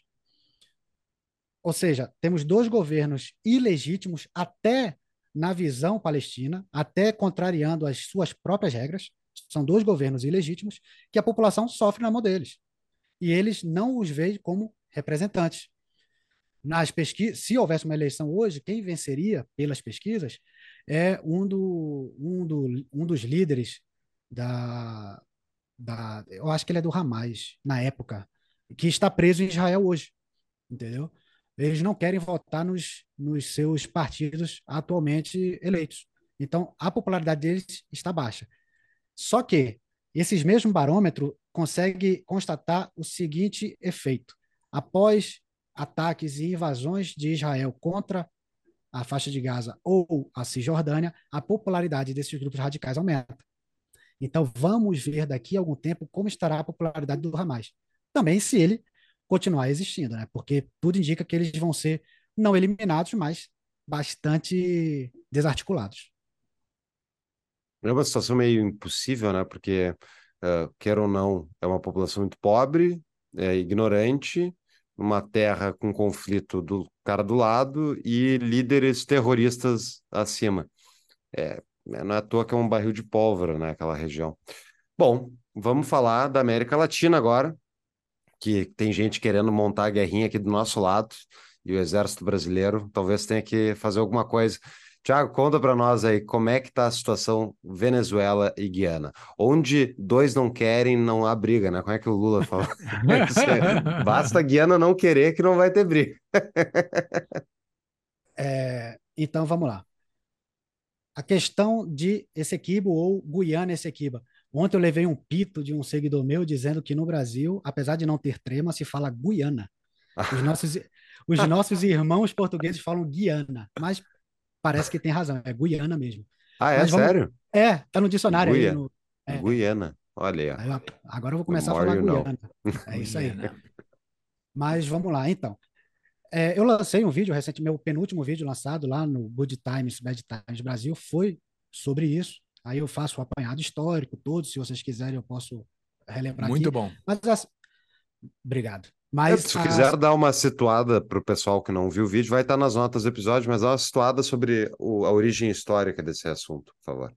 Então vamos lá. A Guiana, Guiana Essequiba é uma porção do território da Guiana que era já, eles já tinham sido do, do, dos neerlandeses, depois passou para o Império Britânico e nesse acordo não ficou muito acertado onde seria a fronteira uh, ocidental ali da, da colônia britânica. Para a colônia espanhola, estava muito certo que a fronteira seria o rio Essequibo. Tá? Seria uma, uma, fronteira natural ali. Só que naquela região, já na época do, da colonização, foi descoberto o ouro e o Reino Unido disse: opa, peraí, vamos demarcar agora. Aí ele demarcou um pouquinho mais para lá, entendeu? então, essa, é, então. Mas aí essa disputa vem desde aí. E a Venezuela, ele solicitou apoio dos Estados Unidos temos que lembrar aí da doutrina Monroe. Naquela época, a doutrina que é a doutrina Monroe, que é assim, os America, a América é dos americanos, a Europa sai daqui. Então a Venezuela se aproveitou disso, chamou dos Estados Unidos, pô, me ajuda aqui, que o pessoal que não é da América está querendo roubar território nosso. E os Estados Unidos conseguiu levar isso para um conselho arbitral em Paris. 60 e decidiu a favor dos britânicos. Eles disseram, não, esse território aqui da, de Essequibo é de, da, do Reino Unido. Só que no século XX, surgiu aí um que é a fronteira aqui, atual, né? Que é a fronteira atual. Que é a fronteira atual, exatamente. Só que apareceu um advogado americano dizendo, ó, oh, eu tenho provas aqui de que o Reino Unido conversou ali com um advogado russo que fazia parte do tribunal. E teve marmelada nesse negócio aí. Aí a Guiana disse: não, então eu não reconheço mais o Conselho Arbitral e não reconheço mais a jurisdição do da CIG, que é a Corte Internacional de Justiça, que é onde o caso está novamente para ser julgado. Então, a situação hoje é: existe uma, um litígio legítimo da Venezuela em que está realmente para ser julgado. O mérito não foi julgado ainda.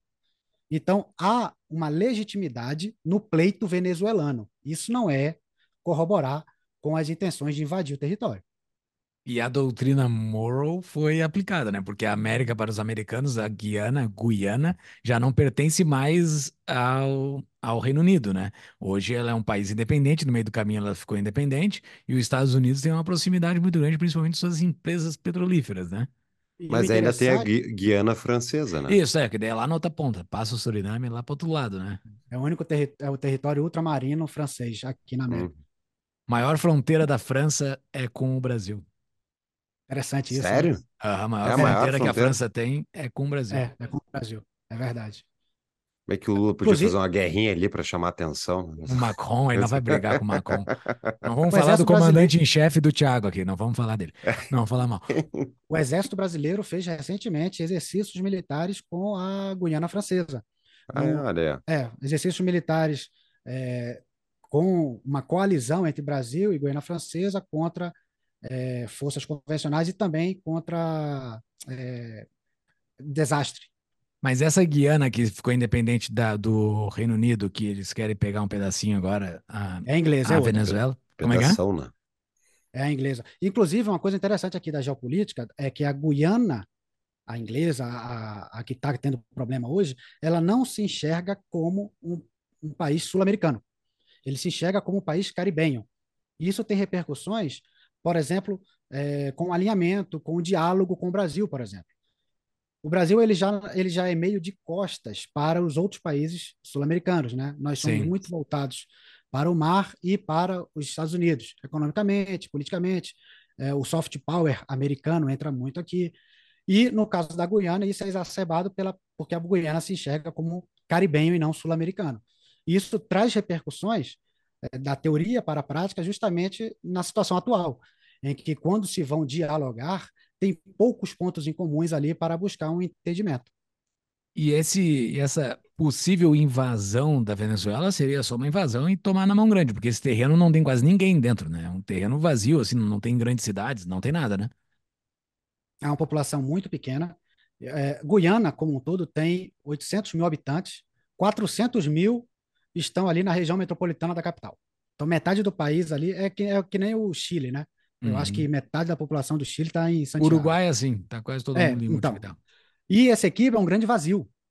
É um grande vazio, tem pouca população.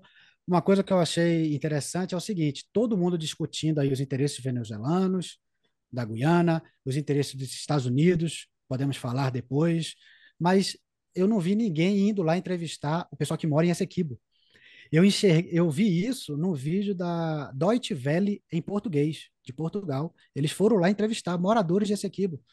E, hum. e eles dizendo, que, que história é essa? Que história é essa de, assim, eu sou de Essequibo, eu sou guianense. Eles também não se enxergam como é, ingleses. Apesar de falar inglês, eles se enxergam como guianenses, locais. Então, por mais que haja, eu falo até isso no vídeo, na conclusão, por mais que haja uma legitimidade no pleito histórico da Venezuela, isso foi um acordo com os ingleses. Passado. Passado não tem botão de reset. O que ele pode buscar agora é um entendimento com a Guiana e os guianenses, que têm interesses próprios.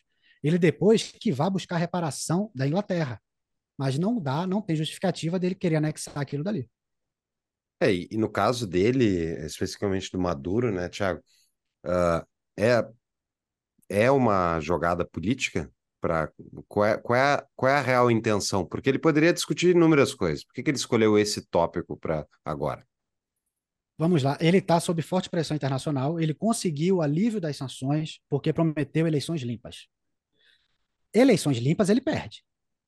Então, aí ele tornou inelegível. Ele tornou inelegível, não. Já estava inelegível a, a sua oposicionista mais forte, a Corina Machado, que foi quem ganhou as prévias da oposição. Aí, ele, aí o tribunal, que é chavista, né, disse que é, as eleições foram inválidas. E ele lançou esse interesse de anexar esse equipo agora, talvez, para conseguir apoio popular, porque a causa da Guiana Essequiba une oposição e situação. Os oposicionistas de Maduro também concordam que há um pleito legítimo sobre aquele território. Então ele pode estar querendo apoio popular ou ele pode estar querendo simplesmente adiar as eleições. Estou em estado de guerra, um território contestado, eu não posso fazer eleição agora. Assim como é a justificativa da Ucrânia não fazer eleição, né? Uhum. É porque para esses líderes políticos, uh, qual é a saída para o Maduro? Vai ter eleição, tá? Eleito oposicionista, digamos que acontece de forma limpa a eleição. Ele é eleito Ele oposicionista. Vai aceitar? Não, ele vai aceitar, mas assim, ele vai estar, tá, ele vai passar o poder adiante. E o daí que, vai, vai o quê? depois? O Exato, vai ser, vai ser preso no outro dia. É por isso, é, por, esse é o pior cenário para o ditador, né? Que ele, ele não pode nunca abdicar do poder, porque senão ele corre o risco de ser aprisionado pelos seus inúmeros inimigos políticos adquiridos ao longo de toda a sua ditadura, né? Então, Exatamente. qual é a saída para o Maduro? Pois é, não vejo. Não E vejo. o- Os autocratas, qual é a saída dos autocratas, né? É. Serem mortos? É? Exato. Que nem ocorreu lá com o Gaddafi, lá, uma morte terrível lá. O, o Eu falo do Mussolini Gaddafi também, também, né? tem um vídeo do Gaddafi lá no, É, o Mussolini Boa. também teve uma morte semelhante à do Gaddafi.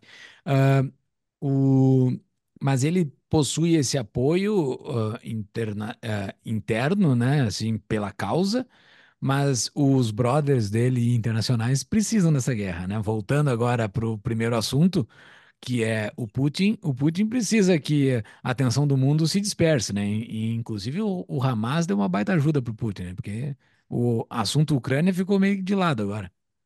Então, o, o, o Fux e o Júlio Santos, como eles são observadores atentos da geopolítica mundial, eles escolheram essas três pautas justamente porque o que que os três têm em comum? Será que tem em comum? Será que é conveniente? Vamos dizer assim, é conveniente. É, é um momento oportuno para que outros conflitos apareçam no mundo e desvie a atenção do Ocidente, gaste recursos dos, do, dos países do Ocidente e tirar o foco da Ucrânia? Qual é o grande problema que o Júlio falou sobre o Congresso americano hoje? É renovar o apoio da Ucrânia. Os congressistas falam para tirar esse apoio e jogar para onde? Para Israel. Só que tem um problema, o, o, a questão da faixa de Gaza vai acabar dentro de breve, daqui a pouco nem precisa mais do pacote. Uhum. Então, não, pode não ter surtido o efeito desejado que, que o Putin queria.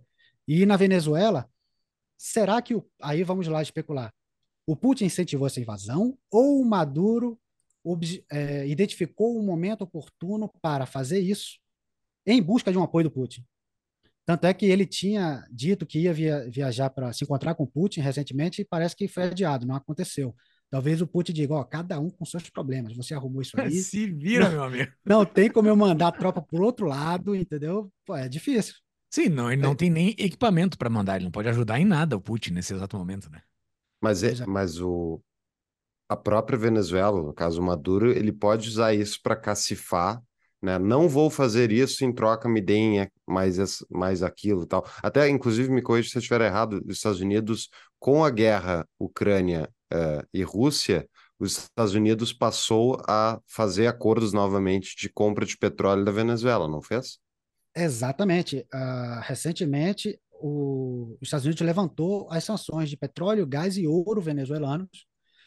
A justificativa que eles fizeram é que a Venezuela vai fazer eleições limpas. Só que isso pode ter sido a justificativa para uma necessidade deles, que é comprar petróleo barato, já que está uhum. tendo um problema lá na Europa. Pode ter sido exatamente isso. E outra coisa, é, será que o Maduro também não fez isso só para dar uma pressão à Corte Internacional de Justiça? Porque uhum. a Corte, apesar de não ter julgado o mérito, já tinha dado decisões favoráveis ao pleito da Guiana. E estava próximo de entrar no mérito da causa. Será que isso ele não quer levantar a questão, é, trazer isso para o assunto, a pauta internacional e trazer um fato novo para a decisão dos juízes. Exato. E ele não esperava a resposta dos Estados Unidos, né? Porque os Estados Unidos fez uns sobrevoos lá por cima da Guiana esses dias que mudou completamente o discurso dele. Aparentemente foi isso, né? A dissuasão é feita por alguns fatores. Você ter uma força capaz, mas também você ter a capacidade de fazê-lo. Então, uhum. no dia seguinte em que o Hamas, no dia seguinte não, mas poucos dias depois que o Hamas fez aquele ataque em Israel, os Estados Unidos mandou um porta-aviões e já preparou o segundo. Isso foi uma força dissuasória contra o Hezbollah e o Irã gigantesco. Da mesma forma, os Estados Unidos rapidamente mandou tropas para a Guiana, fez reconhecimento aéreo, disse que era inadmissível qualquer tipo de anexação, então e, e, é muito fácil mandar um, mais um porta-aviões para cá. Então, a força dissuasória é muito importante. É, Ele fez e... cinco, né? Cinco porta-aviões. Os Estados Unidos tem cinco porta-aviões São hoje. sete, se não me engano. Sete. ok. São 11 mais 7 girando, né? E 7 pelo mundo. São 11. É, é, tem São um rodízio, 11 né? porta-aviões? Eles São são, 11 nucleares. Bah. são sete permanentemente ao redor do mundo por aí. E, e daí tem também o Brasil nesse meio do caminho aí, né? Porque eh, geograficamente ali para cara, para eles chegarem na Guiana, para tomar a Guiana, eles vão ter que passar pelo Brasil ou muito próximo da fronteira do Brasil, porque é um mato fechadíssimo que tem para conectar a Venezuela com a Guiana, né? Então tem alguma coisa do Lula também pedindo para relaxa aí, né, Maduro? Talvez possa ter, porque o Lula não vai querer entrar nessa bagunça aí para lado nenhum, né?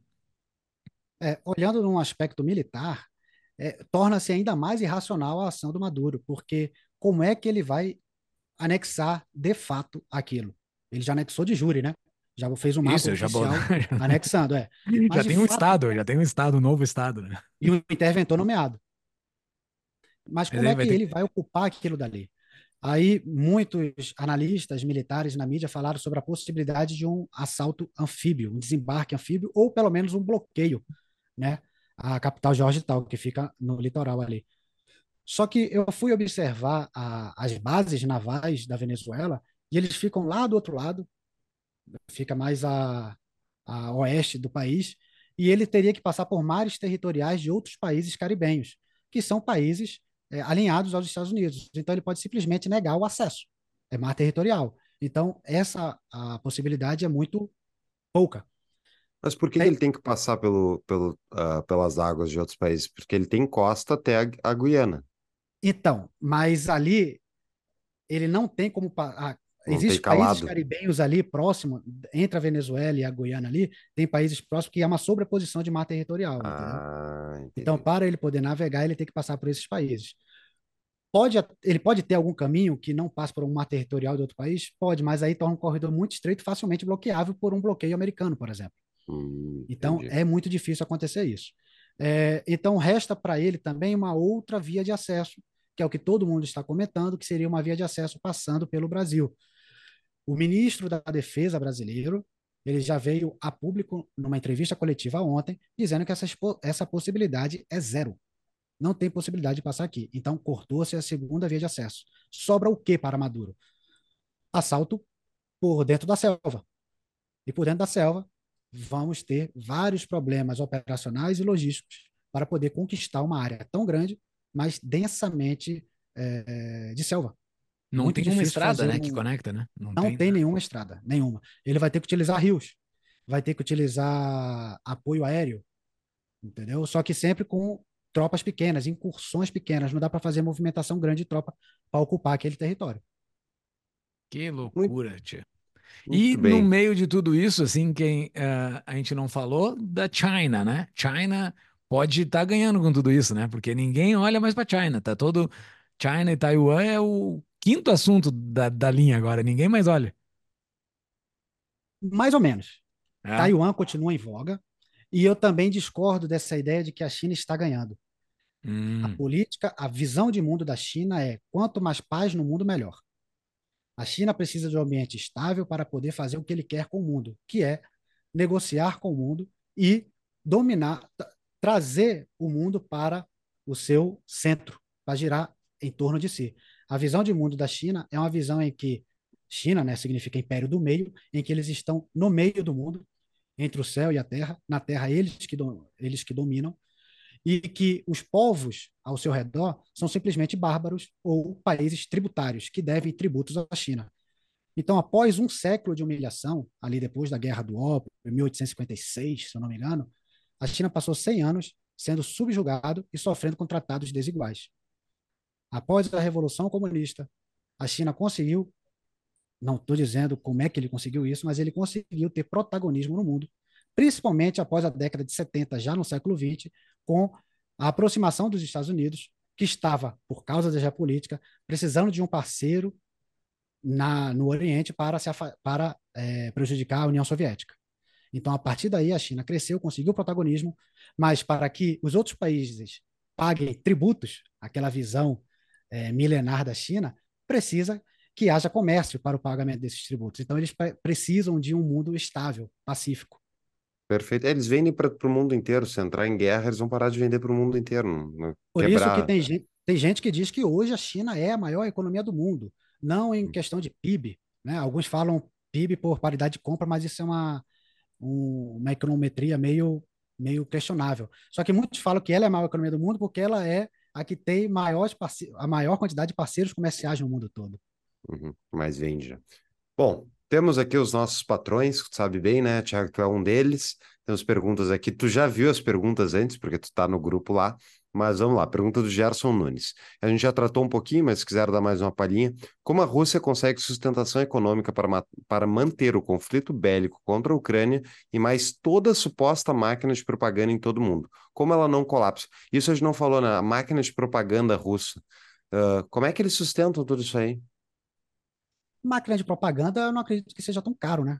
Você está pagando indivíduos. Jornalista é barato. Você... eu não falei isso. Fui eu, fui eu. Porque assim. Esquerdista eu... útil, idiota útil, então é de graça. Compra na Shopee.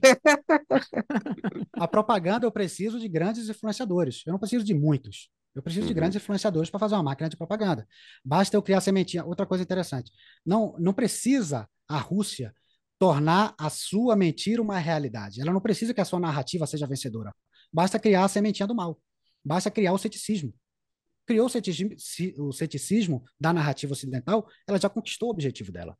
Então, quanto à máquina de propaganda, eu não acredito que seja um problema manter. Tá?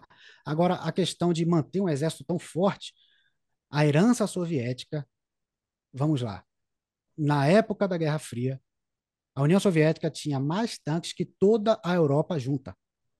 Então, é, e a doutrina da União Soviética era pela quantidade e não pela qualidade. Então, munições de artilharia, o pessoal até brinca dizer que são munições, o estoque é infinito. Não é que é infinito, mas é uma quantidade tão absurda que ela, com, a, com o estoque que ele tem, mesmo que ele não produza nada, ele consegue segurar uma guerra por muitos anos. Tá? Então, tem essa questão. A outra questão é que o pessoal normalmente compara que o PIB da, da Rússia é próximo do Brasil, é até um pouco menor. Só que a população deles é muito menor também. Então, eles têm um, um PIB per capita maior para poder sustentar isso aí. E tem a questão da, da política interna, né? Você direcionar o orçamento, o maior orçamento de defesa da Rússia desde a época da Guerra Fria vai ser em 2024. Teve um aumento de 30%, 40% do orçamento russo vai ser voltado para a defesa. Por isso, a gente vê aquelas filas ali para comprar pão, ovo, voltando para a época da União Soviética. Que bizarro.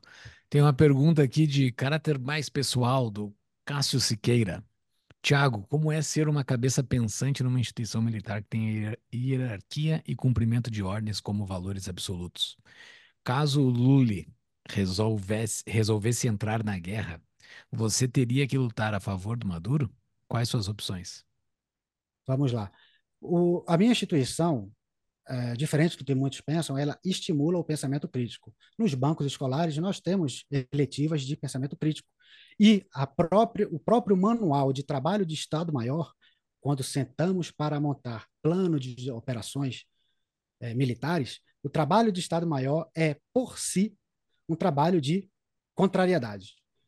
Temos as linhas de ações favoráveis, as linhas de ações desfavoráveis, e tem que haver a crítica.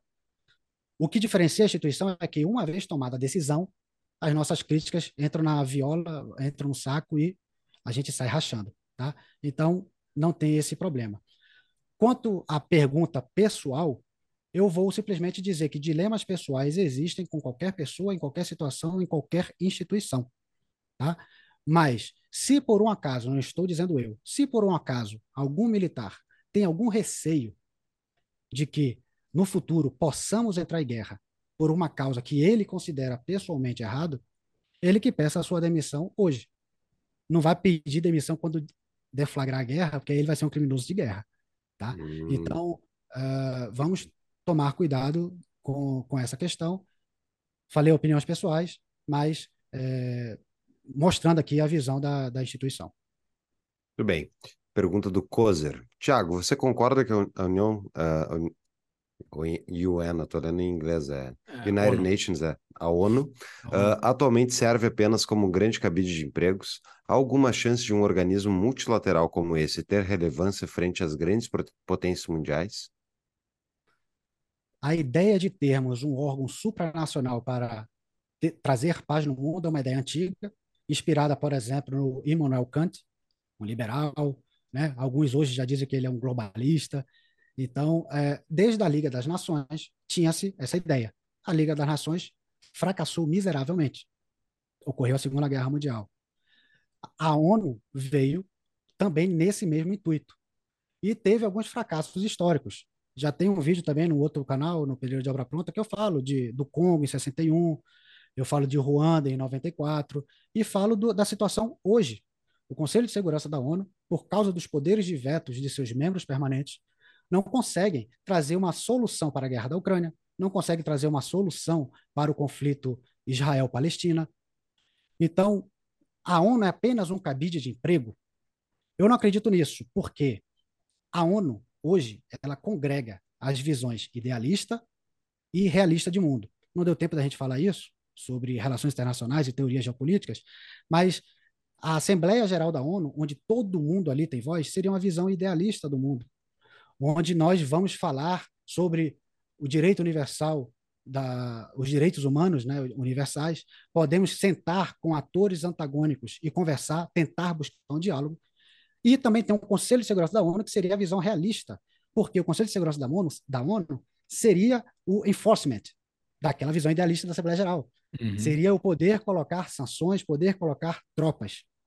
Então, a ONU poderia, é, ela foi desenhada para congregar essas duas visões. Hoje não está funcionando. A gente tem que destruir a ONU, acabar ou reformular? Não sei a resposta. Mas dizer que é apenas cabide de emprego, eu acho forte. Mas lá, em, lá no caso da Palestina mesmo, eles estavam sendo estavam uh, sendo abrigados terroristas dentro de unidades da ONU, não estavam? Estavam. Mas isso é uma política deliberada da ONU? Não, não. Funcionários da ONU. É. Entendeu? Porque a ONU é Sim. é muito grande. Tem gente hoje que trabalha. Ah, quem é você? Eu trabalho para a ONU trabalho para a ONU, você manda o seu currículo aí online para o site deles, você pode ser um, um funcionário da ONU para fazer algum trabalho específico. Então é muita gente. É um Entendi. cabidão. Um cabidão.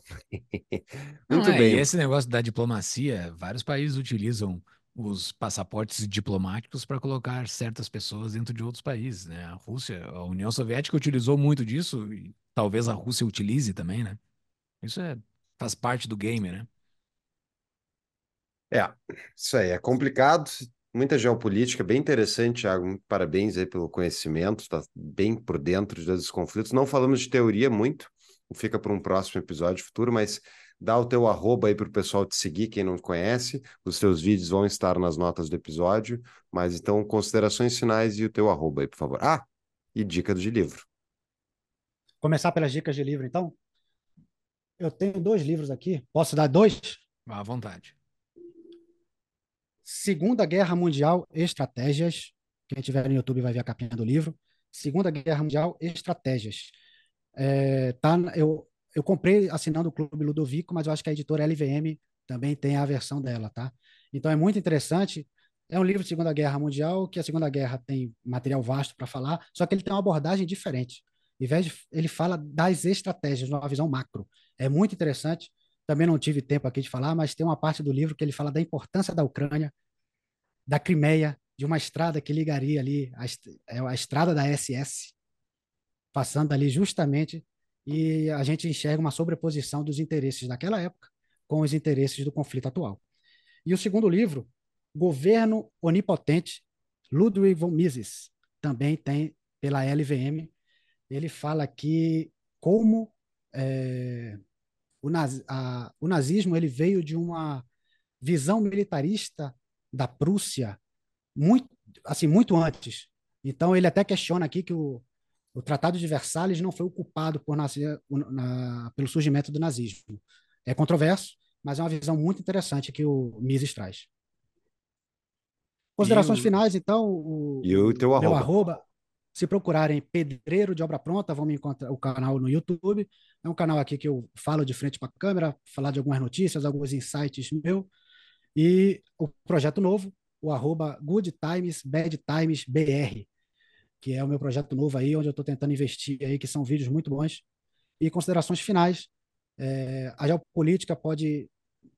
Não, não tive como falar de teoria aqui, mas a geopolítica não é apenas noticiário internacional. Existe uma, toda uma teoria por trás, baseado na, geografia, na geografia, algo determinístico da geografia ou possibilístico. Então, é algo interessante para a gente estar acompanhando e a gente poder fazer algumas prospecções de futuro. Então, alguma coisa muito interessante a se ver, por causa da geopolítica, são as eleições de janeiro de 2024 em Taiwan, que é, pode ser uma virada de chave sobre a política, a manutenção ou não do status quo do Estreito de Taiwan, caso a oposição vença. Muito bem. Coisa interessante. Uh, uh, Pedreiro, muito. É, Pedreiro é o teu sobrenome mesmo ou um apelido? Meu sobrenome, origem espanhol.